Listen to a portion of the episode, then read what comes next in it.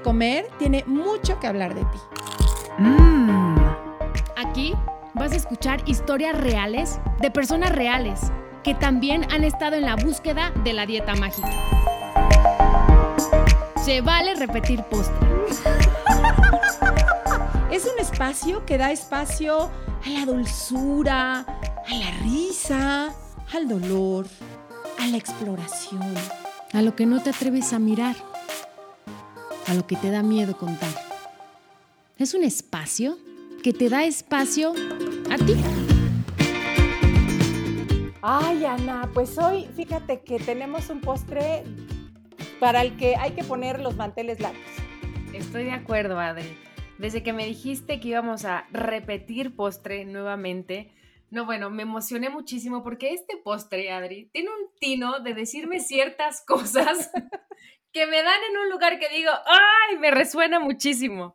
Sí, y es, bueno, ya creo que es la tercera vez que vamos a comernos este postre, pero como siempre, tiene algo nuevo que contarnos, tiene nuevos sabores que compartirnos. Ay, y bueno, pues para mí es un postre especial, es mi maestra, me ha acompañado en varios procesos y bueno, gracias a ella estoy a tantitito de ya poderme nombrar psicoterapeuta corporal biodinámica.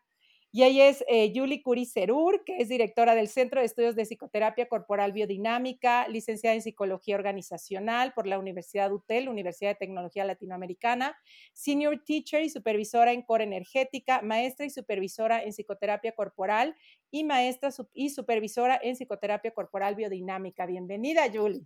Bienvenida. Muchas gracias. Muchas gracias. Eh, pues muy con... Qué gusto estar con ustedes. Sí, te gozamos mucho, Julie. Muchas gracias, ¿eh? de verdad, muchas gracias por volverme a invitar. No, pues es que la pasamos padrísimo contigo y nos das información que yo creo que tanta gente está deseosa de conocer tú sabes que aquí pues hemos eh, formado una comunidad de muchas personas que nuestro propósito es que vayan trascendiendo un poquito más el tema del amor al cuerpo, del conocimiento al cuerpo. Y hoy tenemos un tema que me parece interesantísimo, que es cómo a la luz de la psicoterapia corporal biodinámica podemos entender cómo se va formando un cuerpo, ¿no? O sea, cómo tiene tantos aspectos que tienen que ver en, pues, e, en nuestro cuerpo, ¿no? Sí, sí, así es. Es fascinante. Sí. Cómo el cuerpo y la mente son uno mismo.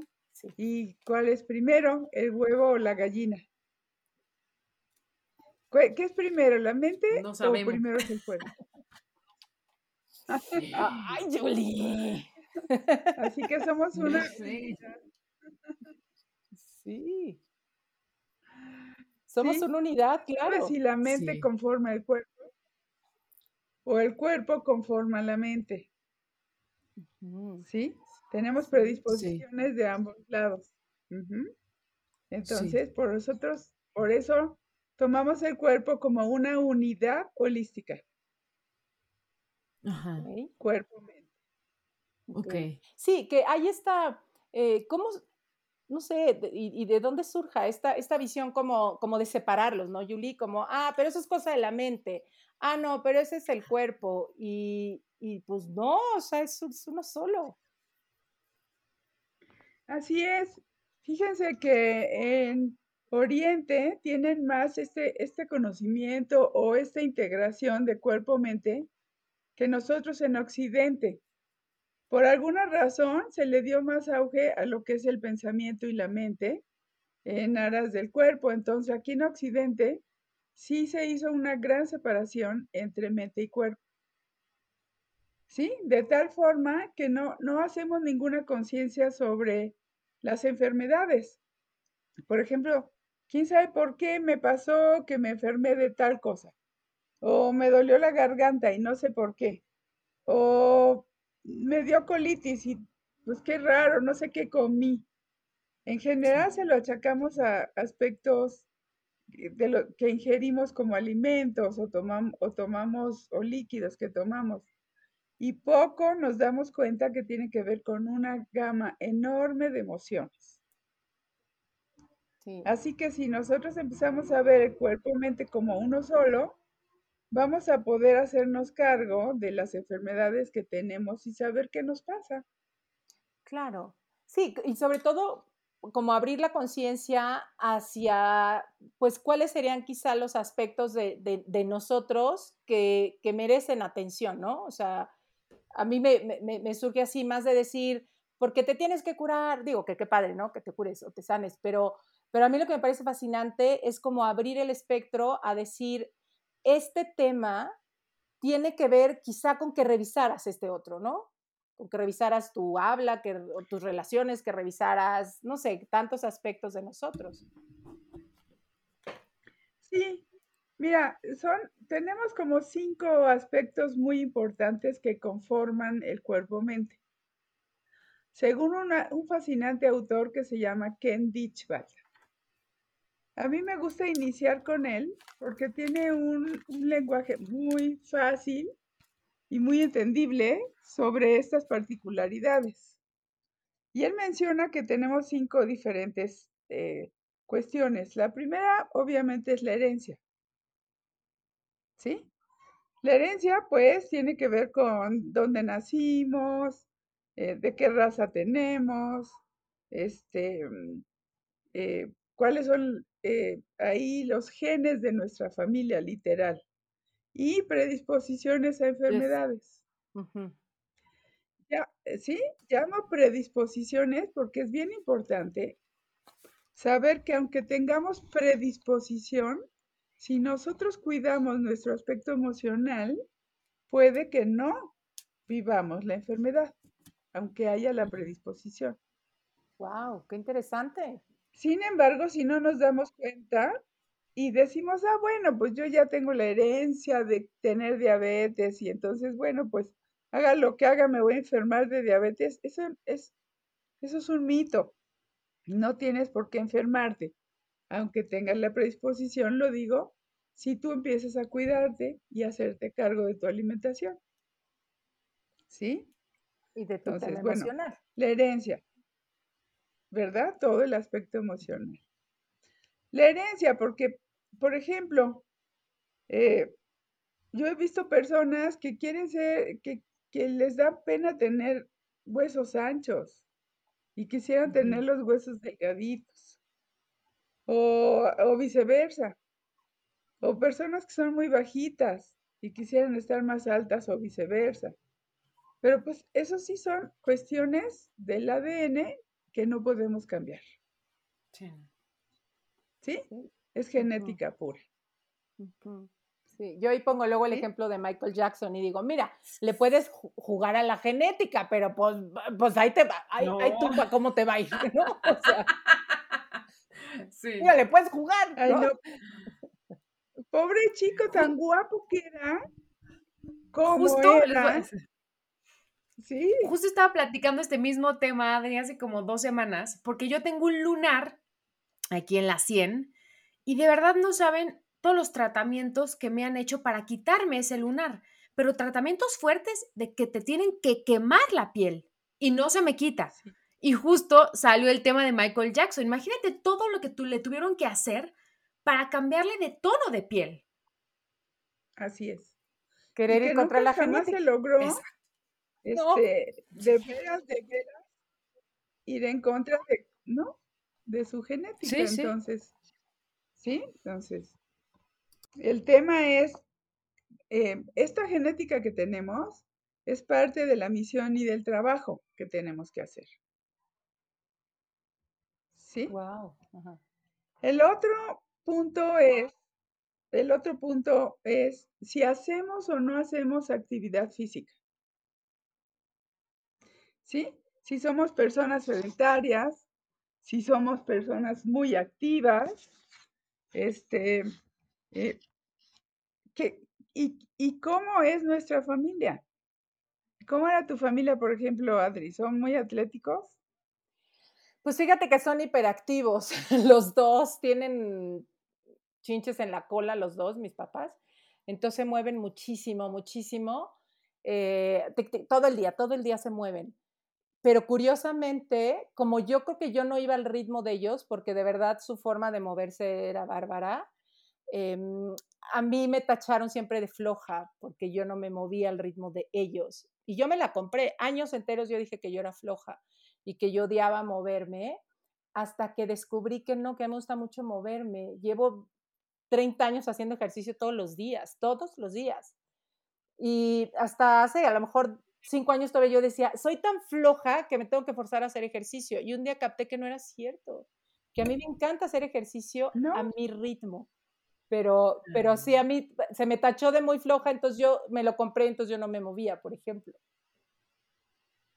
Sí, entonces fíjate, por ejemplo, ahí ya nos estás hablando de la primera división cuerpo-mente, que es cabeza, cuerpo.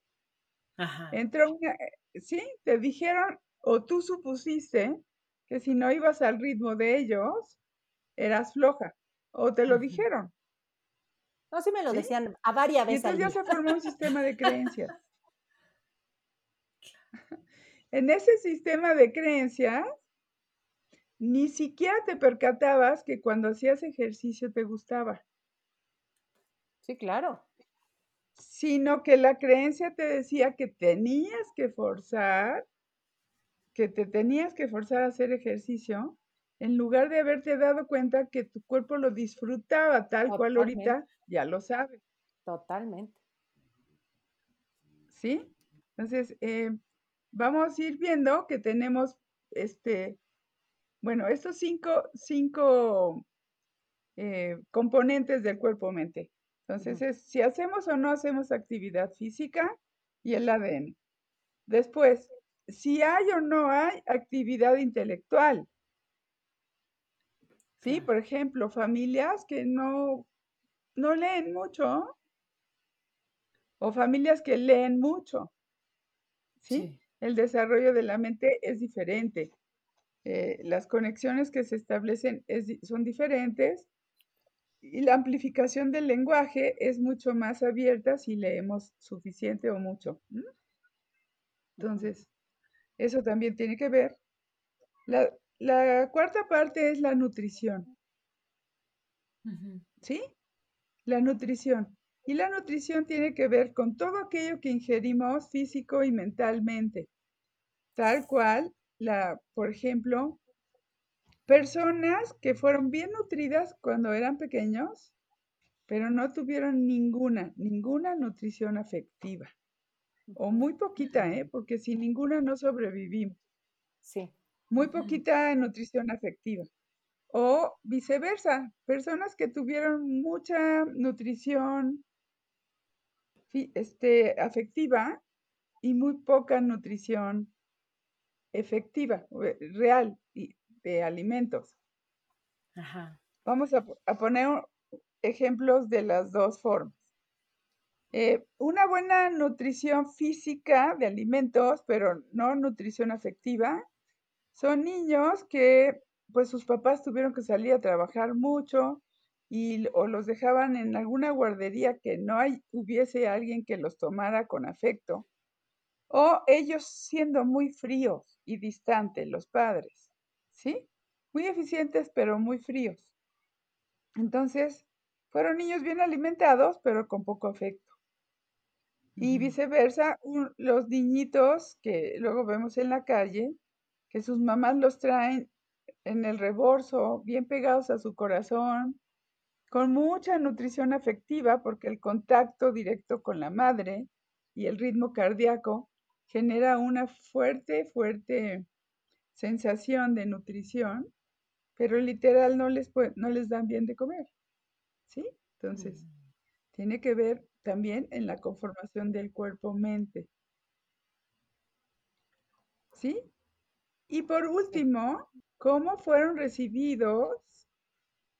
¿Cómo fue recibida en el mundo donde yo me muevo mis interacciones?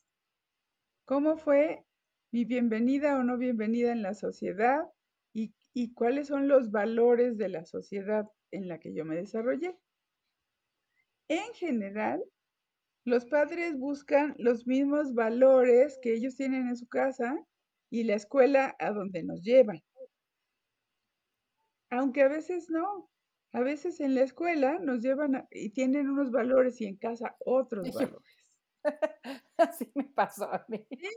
Y es una confusión.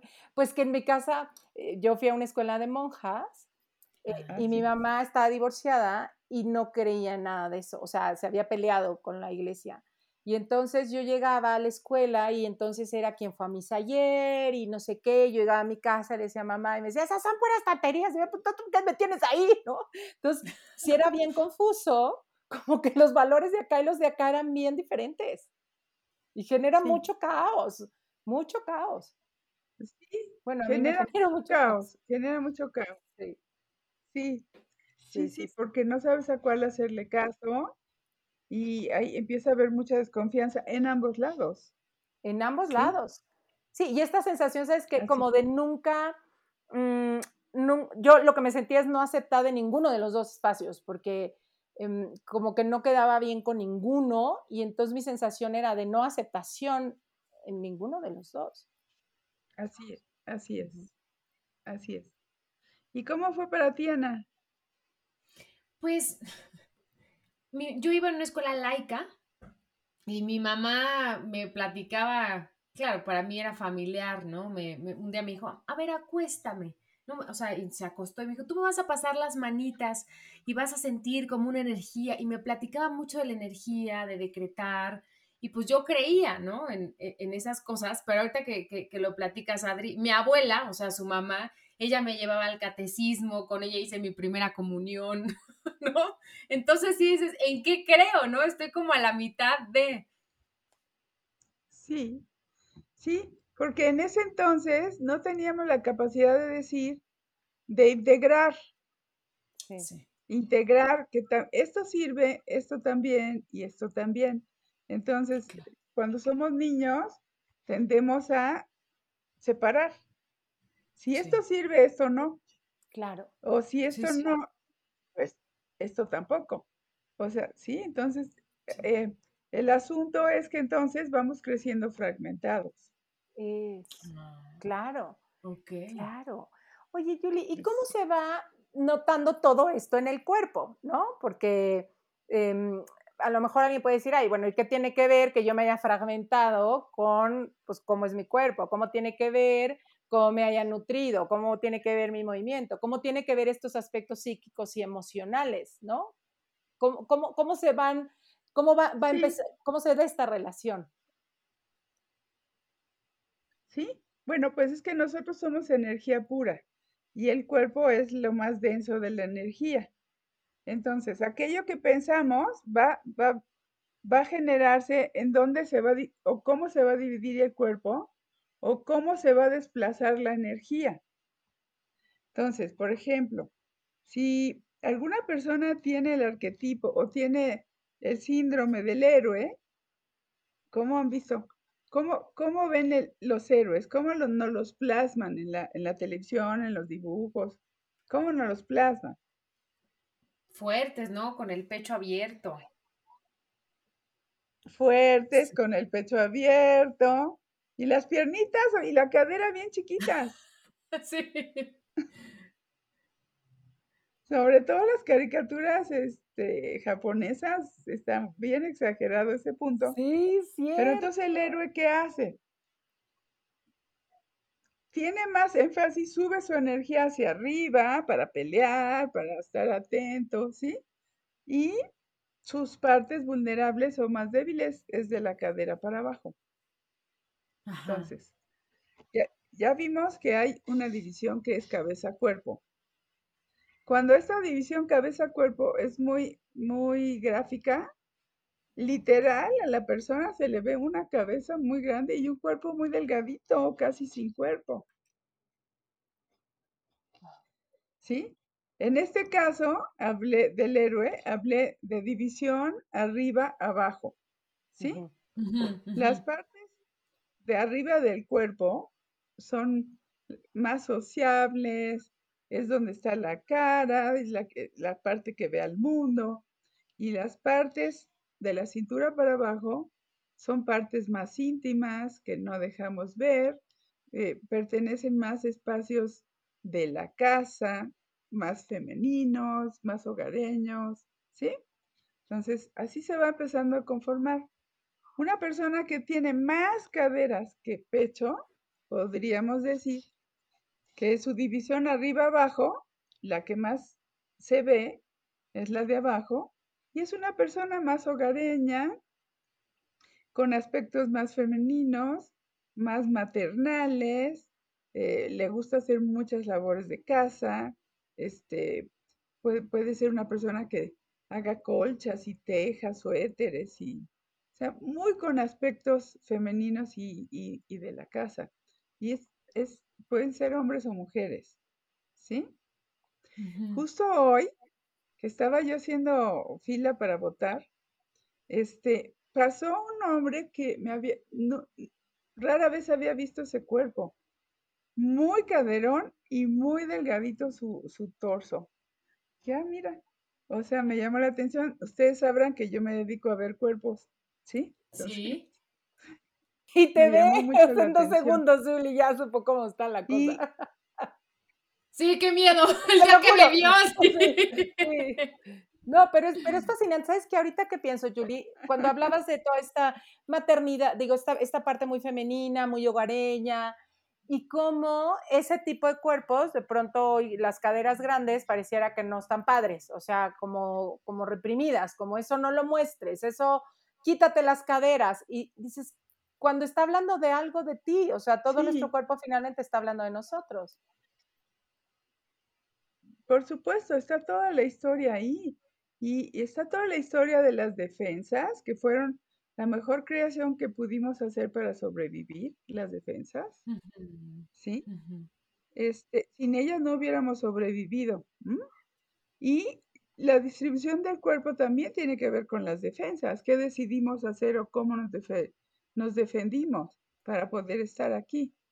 Entonces, realmente cuando yo veo y, e invito a mis alumnos a mirar los cuerpos es con una dignidad y con un y con una honorabilidad porque estamos leyendo el alma de la persona, ¿sí?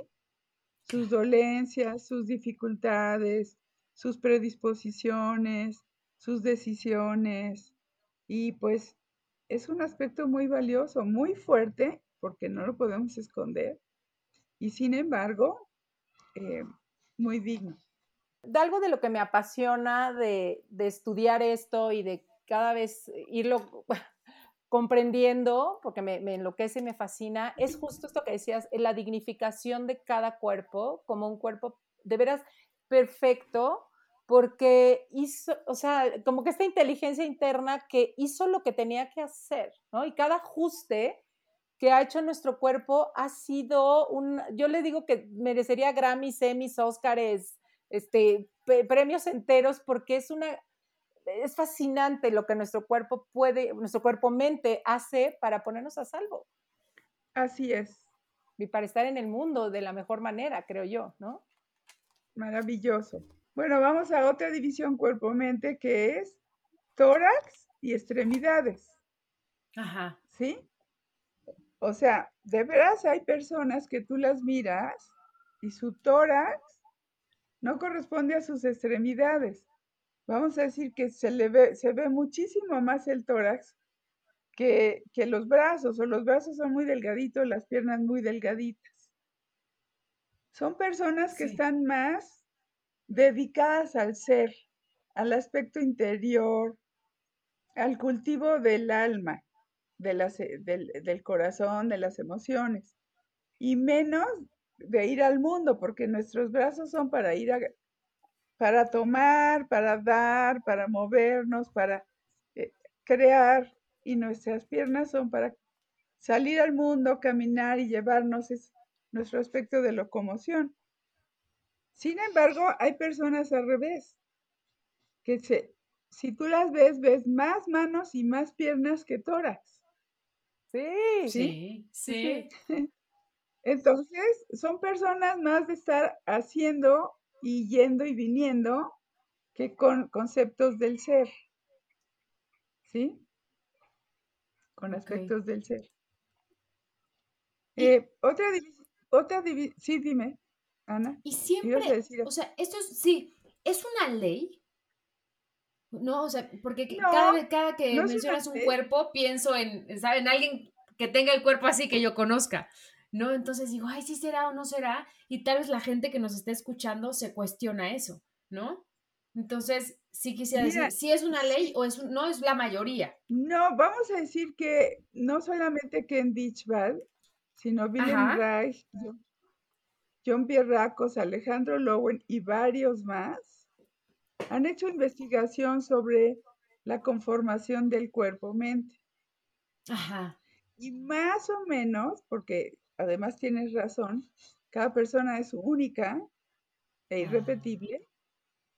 Sin embargo, hay patrones de en donde se establece la energía que corresponden a formas de actuar y formas de pensar.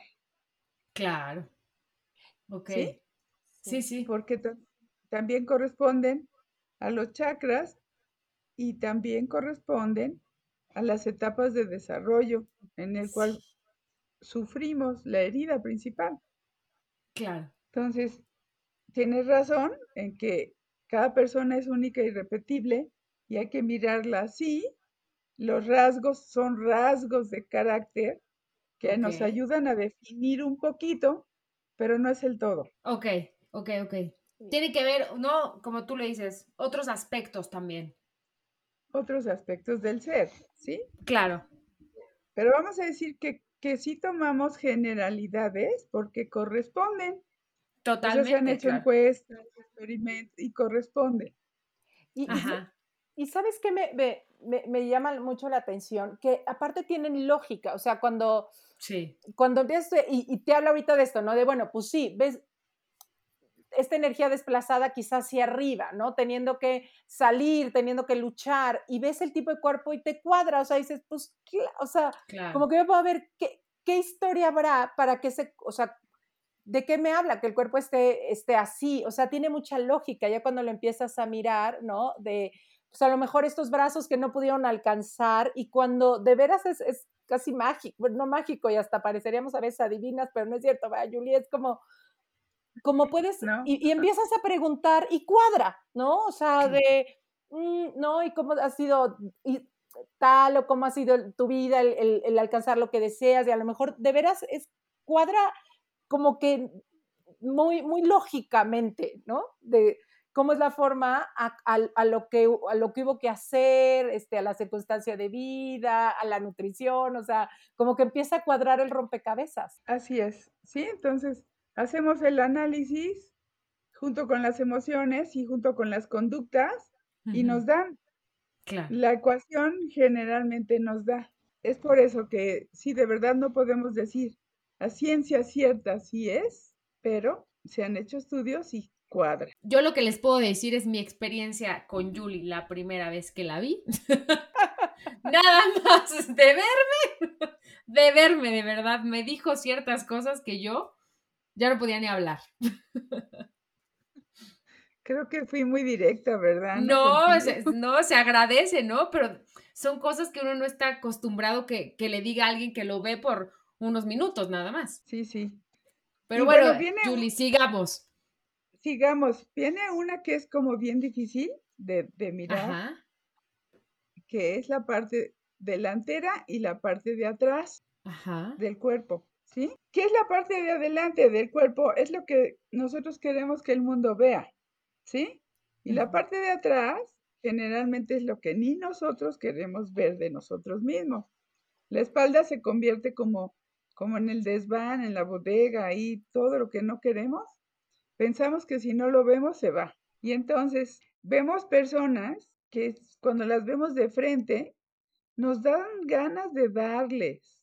Sentimos que no tienen ni fuerza, ni ánimo, ni que están todas así deprimidas. Y si tú les miras la espalda, ves una fortaleza y un aplomo que increíble, ¿sí? Que no, no se te ocurriría. ¿Qué pasa? ¿Qué pasa que hacemos eso? Pues mira, es que tenemos que desarrollar como parte de las defensas y parte de la sobrevivencia una máscara o una forma de ser o un carácter. Quizás esta persona para sobrevivir tuvo necesidad de que se lo den. O sea, su forma de, de, sobrevivir fue que me lo des. Entonces son bien estrategas y bien, ¿sí? Para conseguir que me lo des.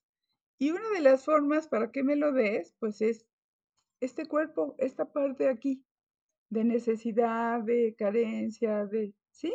Si toma lo que está atrás, si toma su fuerza y su, y su, o sea, su capacidad y su fuerza, pues deja de ser esa persona y tendría que conseguir sus cosas de otra manera. Entonces esconde la fuerza atrás.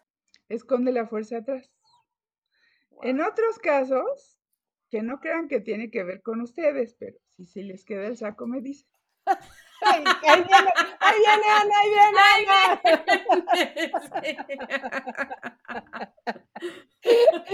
okay.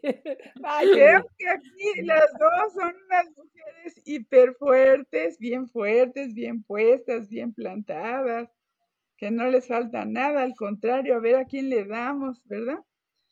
Digo, aquí estamos las tres igual. Y, pero en la parte de atrás se ve toda la vulnerabilidad, todos los aspectos más femeninos. Ahí se encuentra la diosa Venus, ahí está toda la sensualidad y, y toda la sensibilidad y el corazón abierto, ¿sí?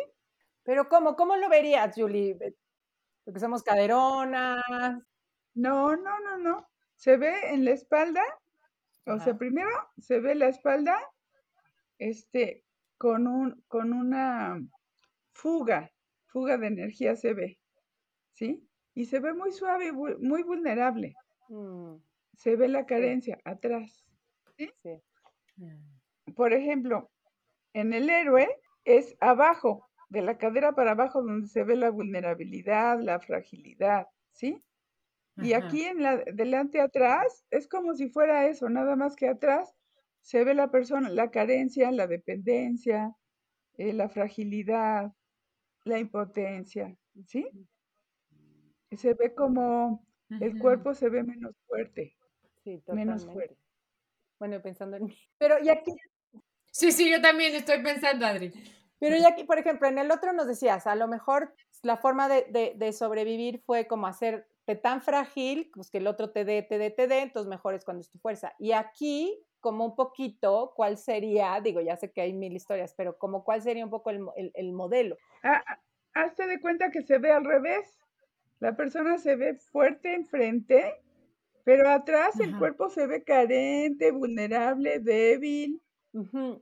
A veces hay una hendidura muy fuerte entre los homóplatos. Pero la función ahí, ¿cuál sería? O sea, soy muy fuerte para... En el otro era soy muy frágil para que, para que me des. Aquí, como cuál sería? es voy a ser fuerte y nunca voy a dejar que vean mi vulnerabilidad ni, ni, mi, ni mi carencia. Y entonces le echo acá atrás. Mm. Y menos mi dependencia. Ahí está, atrás. Nadie lo ve, en mi trato, sí, sí, sí, es lo que les digo. Julie tiene un tino para decirme cosas que digo, sí es cierto. ¿Sí? Sí, sí, sí, como que yo justamente eso, ¿no? trato de aparentar independencia, fuerza y todo lo que dijo Julie que hay detrás, sí, ahí está. ¿Verdad que sí? Sí. ¿Sí? Y otra, otra diferencia eh, adelante atrás es como personas que pare, mujeres muy niñas, ¿eh? En el frente, sí que de veras se ven como muy niñas y atrás está la mujer más, más madura, más fuerte.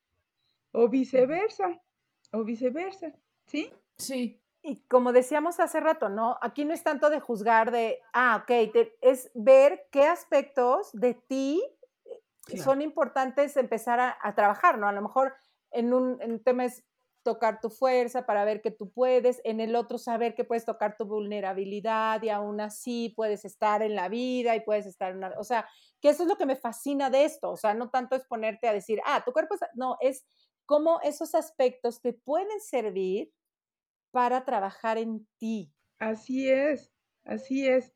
Eh, ¿Cuál es el trabajo en nosotros? Ser más congruentes en nuestro pensamiento, emociones y acciones. ¿Sí? Pero, por ejemplo, la, la mujer que es niña de frente, así mujer niña, pues es una forma de seducir y de conseguir. Igual, si, si, si dejamos el otro que vea que sí puedo y si tengo fuerza, pues ya no tengo que cambiar de forma. Y lo, como seres humanos nos da mucho miedo el cambio, aunque digamos que no. Por ejemplo, hay personas que dicen, y sí se los creo, ¿eh? que son aventureros, que todo el tiempo están cambiando, están cambiando, están cambiando. Pero esa es una forma. O sea, la forma es estar cambiando, estar cambiando, estar cambiando. Y eso es lo rígido. ¿Ya, ya me expliqué? Que es una única forma. claro. Exacto. Dejar de estar cambiando tanto sería un cambio. Exacto. Ah, claro, claro. Sí. ¿Sí? sí, Por eso luego, o sea, la gente dice, no, pero si yo no, a mí no me gusta nada de lo mismo, cada rato cambio mi casa, cada rato me muevo. Sí, pero esa es la forma, cada rato moverse, cada rato cambiar. ¿Cuál sería el real cambio? Dejar de cambiar. Claro. Es que te provocaría dejar de cambiarte. Así es. Sí. Poder permanecer en un lugar con las mismas cosas, ¿sí? o, viceversa, personas que son como muy dogmáticas o muy de, casi no cambios y en general la estructura de la casa, así, ¿sí? ¿Cuál sería el real cambio? Pues realmente moverse, estar mirando otros ambientes, o sea, ¿sí? ¿Y para qué necesitamos cambiar?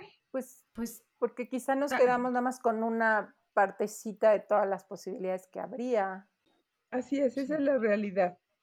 Porque nos quedamos en una sola forma cuando podríamos completarnos cada vez más. Conocernos también en otro aspecto, ¿no? En otras circunstancias. ¿no? Y enriquecernos. Sí. Es decir, yo constantemente hago esto, ¿por qué lo estoy haciendo? ¿Qué pasa si me muevo? ¿Qué pasa conmigo? ¿Qué pasa con mi cuerpo? ¿Qué pasa con mi ser? Con mi pensamiento también. Así es, porque el pensamiento y el cuerpo son uno mismo. Si mi cuerpo es rígido, mi pensamiento también. Si mi cuerpo es bien flexible, mi pensamiento también. Pero vuelven a ser unas solas formas, ¿sí? y nos perdemos, nos quedamos muy limitados. Sí, y con todas las posibilidades que tiene, que tenemos. O sea, la gama incluso a veces de dar un, un twist, así una apretona, una tuerquecita, ¿no? Desde, ¿qué pasa si esta vez me quedo callado un ratito más? ¿Qué pasa si, no? Como, es una, o sea, es como que surgen más formas, ¿no? Eh, como que amplía y, y, y como decías, no es que tengas que cambiar, nadie, ¿no? Creo que yo, a mí el tema de tener que, no, pero la posibilidad que da esto es, es de esa expansión. Así es. Entonces, esto de la única forma es como si fuéramos un Tupperware o, ¿sí? Una, estas cajas de plástico. Si siempre le cabe lo mismo, o sea, tiene una forma muy rígida, muy estrecha, ¿no? Tendríamos que derretirlo un poco o ampliarlo un poco eh, para que el contenedor pudiera también cambiar.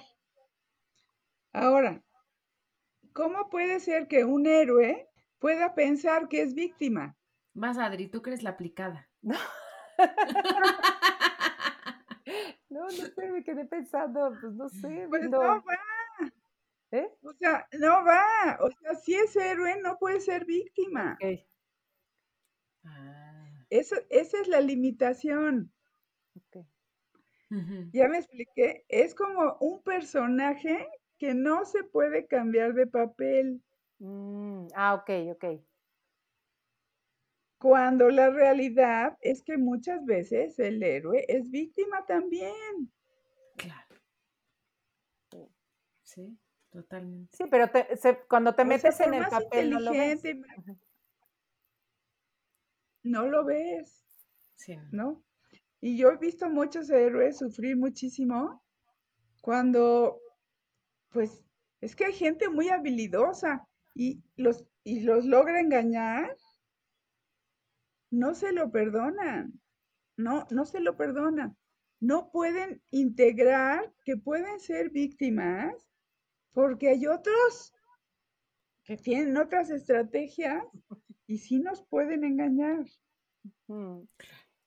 Y poder ir tocando. Pero no se lo perdonan. Mm. así es.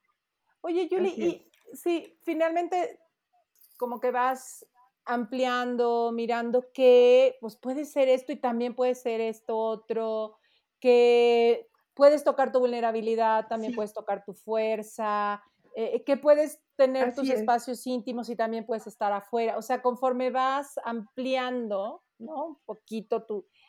Se, ¿También hay cambios en el cuerpo? Sí, el cuerpo va cambiando. No, no es estos cambios que luego nos ponen en las revistas de un antes y un después. Sí. sí. ¿Sí? Pero el cuerpo se va conformando mucho más de acuerdo a tu edad cronológica y a la independencia real que tú vas adquiriendo a través de la propia responsabilidad de mi vida. fíjense, es que yo digo que es muy frágil ponerle toda nuestra vida a la suerte, al gobierno, a los padres, al marido, a los hijos, a los tíos. Es, qué vulnerables, ¿no? Que, que todos tengan que ver con que yo sea feliz o no sea feliz. Sin embargo, cuando yo puedo lograr tomar mi propia responsabilidad y mi vida en mis manos, pues ya, si estoy, si estoy sufriendo ya es porque yo quiero y entonces mejor sufro a gusto. O sea, pues hay un placer también en el sufrimiento, ¿no? Sufro a gusto. O sea, hacernos cargo y responsabilizarnos de nosotros nos da también muchas, muchos poderes y muchas posibilidades de cambio. Sí, pero el personaje que decidimos ser o hacer nos hace creer que sin él estamos desnudos. Sí, justamente les quiero contar una anécdota que me pasó hoy fui a una comida con mi familia política y yo normalmente no hablo de mí, o sea, lo mínimo, ¿no? Y sí platico, pero no de cosas personales. Y hoy hice dos, tres comentarios de mí que, me sentí como expuesta, como vulnerable. Y entonces me acuerdo que, que fui al baño y me puse a pensar y digo, claro, o sea, no me gusta sentirme así y por lo tanto no hablo de mí. Y creo que lo que no me gusta es que después, claro, en, mi mundo, ¿no? Que después la gente vaya a opinar de mi vida o de lo que dije, ¿no? Y, me sentí hasta como insegura en ese momento. Y, me fui, ¿no? Y regreso a mi casa y digo, qué chistoso. O sea, no, no me había dado cuenta de ese aspecto mío. Sí, pues es como es tu aspecto vulnerable. Exacto. Y lo pusiste afuera. Y, sí, qué casualidad, y ahora tenemos este podcast. ¿Qué tal? sí, fíjense, esto, esto, esto está muy graficado. ¿Se acuerdan del traje del rey? Ese traje que le hicieron, que no era traje y estaba totalmente, pero él creía que tenía el traje con más bordados de oro y él así se portaba. Pues así es el personaje. Ese sistema de creencias. Que no importa cuál es la realidad, sino cómo yo me miro, cómo yo quiero que la gente me mire y con qué me presento. Y todo eso se ve y se mira en el cuerpo. Qué belleza, ¿no? Y yo vuelvo a repetir, el, el poder respetar todos los cuerpos, porque cada cuerpo tiene una historia que contar y ninguna historia es. peor ni mejor que otra, es una historia. Y, juzgar a alguien desde este lugar de casi casi es como decirle tu historia está mal hecha, ¿no? Tu historia está mal contada. Y pues ninguna historia está mal contada, simplemente está contada. Así es, así es, ¿sí? Por eso les invito que dejemos de criticar formas, criticar cuerpos, criticar historias y mejor mirémonos en los espejos. y miremos que de verdad cuando vemos el cuerpo y contextualizamos que es el templo del alma de la persona, no hay ningún cuerpo feo. Todos son maravillosos, hermosos. ¿Por qué? Hablan del alma, del espíritu, de, del trabajo, de la misión, de la dignidad, de la defensa del ser humano. qué bonito. Pues me encanta eh, oír esas palabras.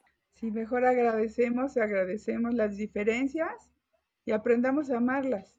Sí, amarnos, así como somos. Exacto. ¿Verdad? Sí. Julie, ¿y si hoy fueras un postre, qué postre serías? Ay, me fascinan los helados de chocolate. Sería un helado de chocolate que te da dulzura se va desbaratando poquito a poco en la lengua y te llena toda la boca y te da una satisfacción deliciosa. Ay, mm. y así, así, eres tú, así eres tú, Julie, y bueno, pues yo creo que mucha gente que, que escucha, que además escucha la, la, dulzura de tu, de tu voz, eh, cómo llenas, y pues cómo has formado a, tantas generaciones de, terapeutas y has acompañado a tanta gente.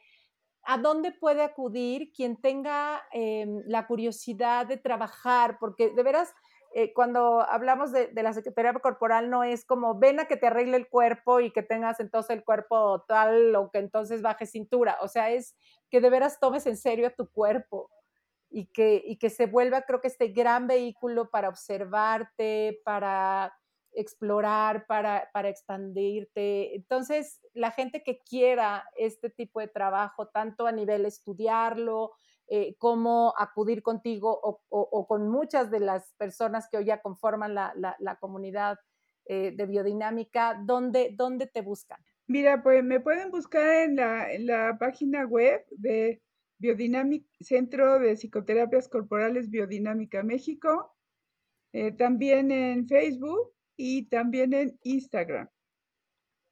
¿Sí? Como Centro de Psicoterapia Corporal Biodinámica México. Y al teléfono 5510 48 24 17. Perfecto. Ay, Julie, muchísimas gracias. Gracias por venirnos a endulzar en un nuevo episodio Se Vale Repetir Post. Muchísimas gracias, ¿eh? me encanta su programa y me encantan ustedes. Eh, son excelentes anfitrionas, muchas gracias. Muchas gracias, un abrazo a todas y a todos. Te gustó el podcast, pasa la voz y no olvides suscribirte.